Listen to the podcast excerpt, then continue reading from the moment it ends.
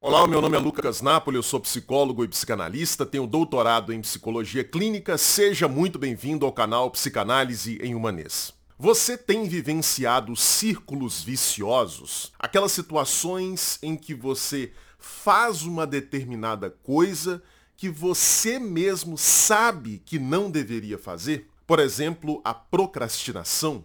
Você sabe que já deveria ter começado a fazer aquela tarefa, já deveria ter começado a escrever aquele relatório, já deveria ter começado a estudar para uma determinada prova e você simplesmente não faz. O que, que geralmente nós dizemos para nós mesmos nessa situação? Que a gente não consegue. Isso é mentira. A gente consegue sim. Só que a gente precisa nessas situações agir, tomar uma decisão baseada na nossa consciência e não na maneira como nós estamos nos sentindo. Sim, você dá conta de fazer isso. E eu quero mostrar para você a importância dessa lição por meio de uma história fictícia nesse vídeo. Uma história fictícia, mas baseada em fatos reais.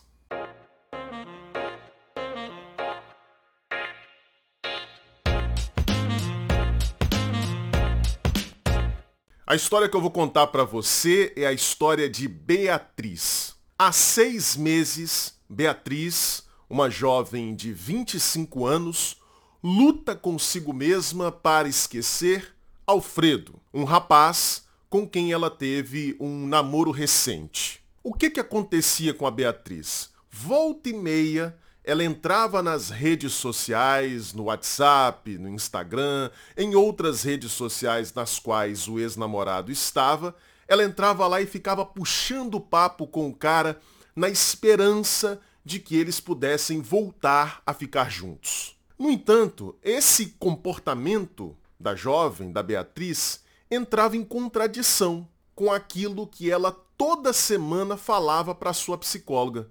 Toda semana a Beatriz chegava para o atendimento com a sua psicóloga e dizia o seguinte: eu sei que nós não deveríamos voltar. Foi praticamente um milagre nós termos ficado juntos durante tanto tempo.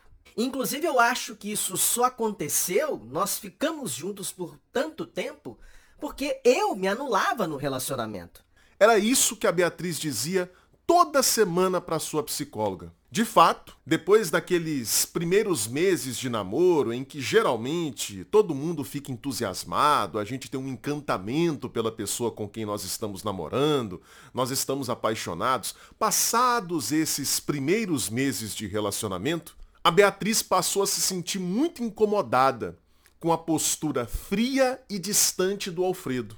O cara não dava muita atenção para ela, não era carinhoso, ele foi um pouco carinhoso no início do relacionamento. Mas o que manteve Beatriz vinculada a ele foi muito mais um encantamento, um entusiasmo que ela criou na sua cabeça.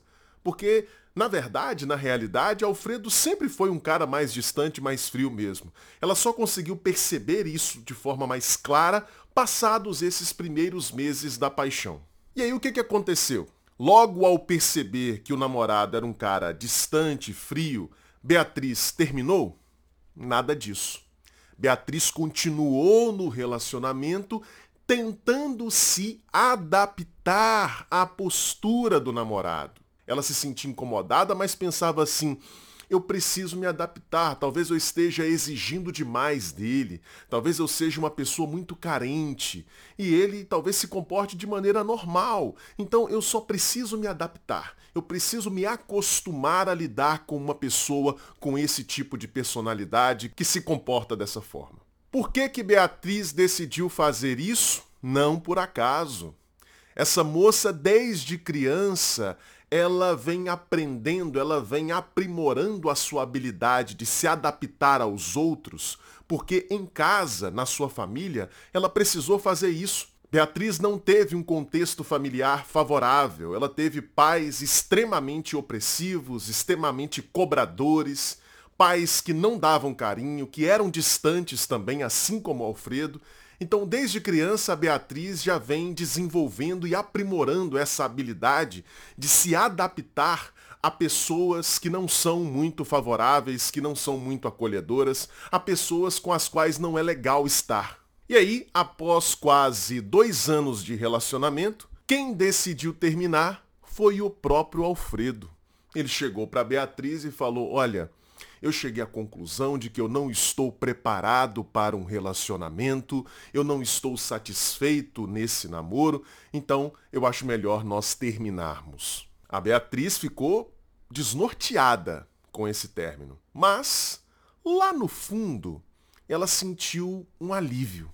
Sim, porque finalmente não estando mais nesse namoro, ela não precisaria mais sofrer com a apatia do Alfredo no relacionamento. Pronto, situação resolvida.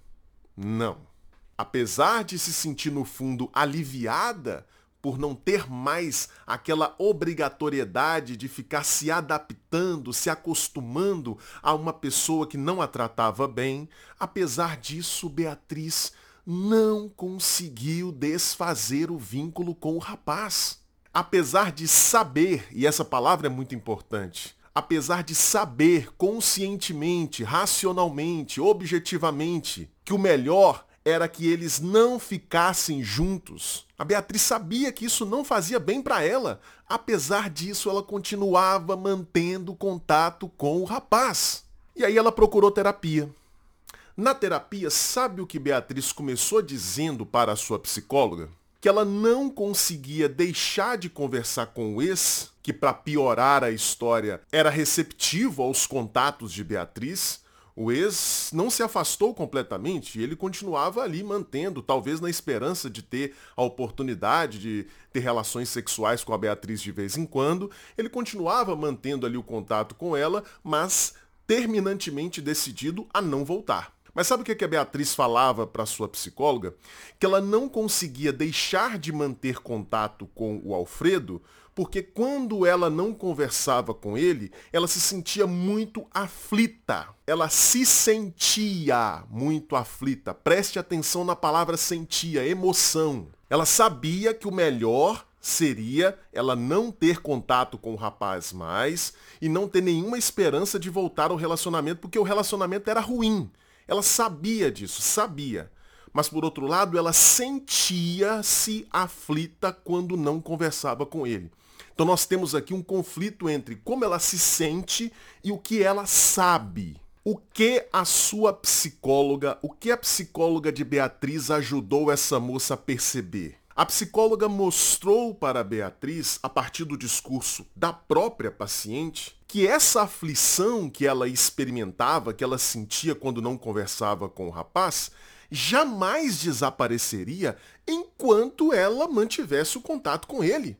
Claro, porque o contato com o Alfredo era uma espécie de remédio que a Beatriz se administrava para eliminar essa aflição. Então, se ela não fizesse contato com ele, ela sentiria aflição. Fazendo contato com ele, ela não sente. Logo, enquanto ela mantivesse o contato com o rapaz, ela não conseguiria aprender a lidar com essa aflição, não conseguiria aprender a suportar essa aflição e, consequentemente, a aflição nunca desapareceria. E assim, Beatriz, a partir do processo terapêutico, ela foi se dando conta de que a única forma, a única forma que ela teria de verdadeiramente conseguir esquecer Alfredo, seguir a sua vida e deixar esse relacionamento para trás, a única forma que ela teria de conseguir fazer isso seria bloqueando o rapaz das redes sociais, não atendendo nenhum telefonema dele, ou seja, cortando completamente o contato com ele, mesmo se sentindo aflita ao fazer isso. Depois de um bom tempo de terapia, essa moça finalmente conseguiu reconhecer uma lição importantíssima de saúde mental, que é a lição que eu estou tentando mostrar para você nesse vídeo de hoje. Meu amigo, minha amiga, círculos viciosos e autodestrutivos não se dissolvem naturalmente. Não tenha essa ilusão de que um dia você vai acordar se sentindo bem e aí você vai deixar de fazer aquela coisa que você faz ou vai deixar de não fazer aquilo que você precisa fazer. Isso não acontecerá. A sua procrastinação não será vencida de uma forma natural em que você um dia vai acordar motivado para fazer aquilo que você precisa fazer. Isso não vai acontecer. Círculos viciosos e autodestrutivos só podem ser quebrados por ações. Ações. E ações motivadas pela sua consciência.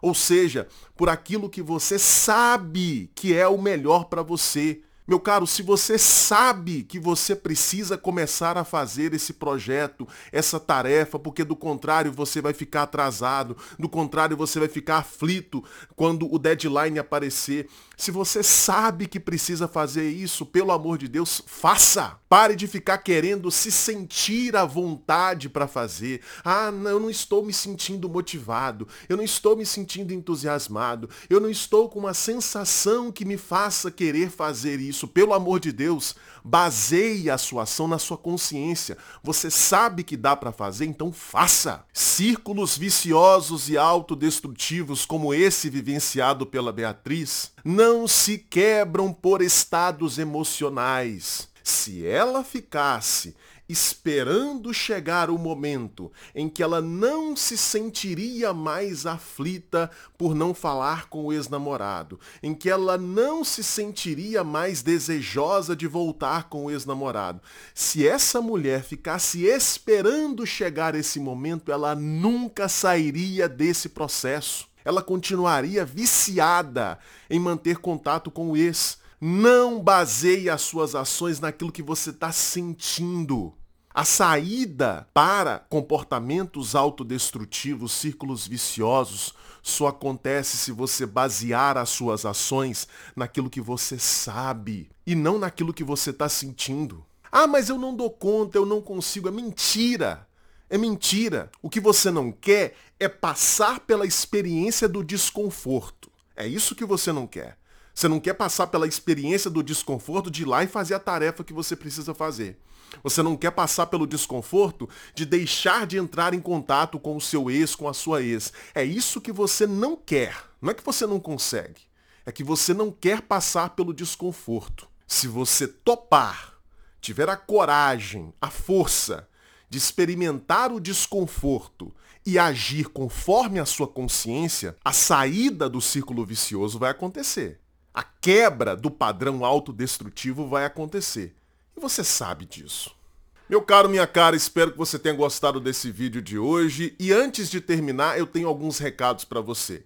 O primeiro deles é sobre a Confraria Analítica. A Confraria Analítica é a minha escola de formação teórica em psicanálise. Você está buscando formação teórica, não formação prática, porque a formação prática se dá através do divã na sua análise pessoal. Mas está buscando formação teórica? Então você precisa fazer parte da comunidade de formação teórica em psicanálise que mais cresce no Brasil. Na Confraria Analítica, você tem acesso a uma aula ao vivo toda segunda-feira às 8 horas da noite comigo. Essa aula fica gravada e já disponibilizada na nossa plataforma logo na terça-feira. Na sexta-feira tem uma aula especial gravada, então você tem acesso a duas aulas toda semana. Isso sem falar em todas as aulas que já foram ministradas, que estão lá na nossa plataforma, totalizando mais de 200 horas de conteúdo. Para você ter acesso a tudo isso, você vai pagar o valor de apenas R$ 39,99 por mês. Você pode pagar no cartão, no Pix, no boleto, apenas R$ 39,99 por mês para se tornar membro da escola de formação teórica em psicanálise que mais cresce no Brasil, a Confraria Analítica. Eu vou deixar aqui embaixo para você o link para que você possa fazer a sua matrícula. É o primeiro link que vai estar tá aqui na descrição.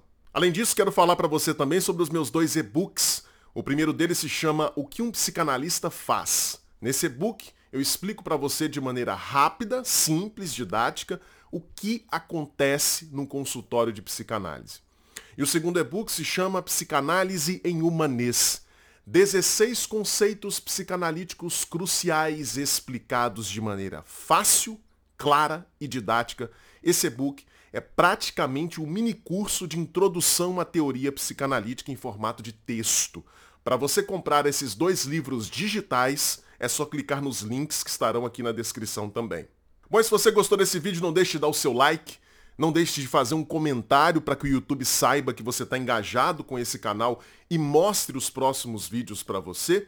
Não se esqueça também de compartilhar esse vídeo. Eu tenho certeza que você tem amigos, familiares, colegas que precisam ouvir a mensagem que eu passei nesse vídeo de hoje. Então você vai compartilhar.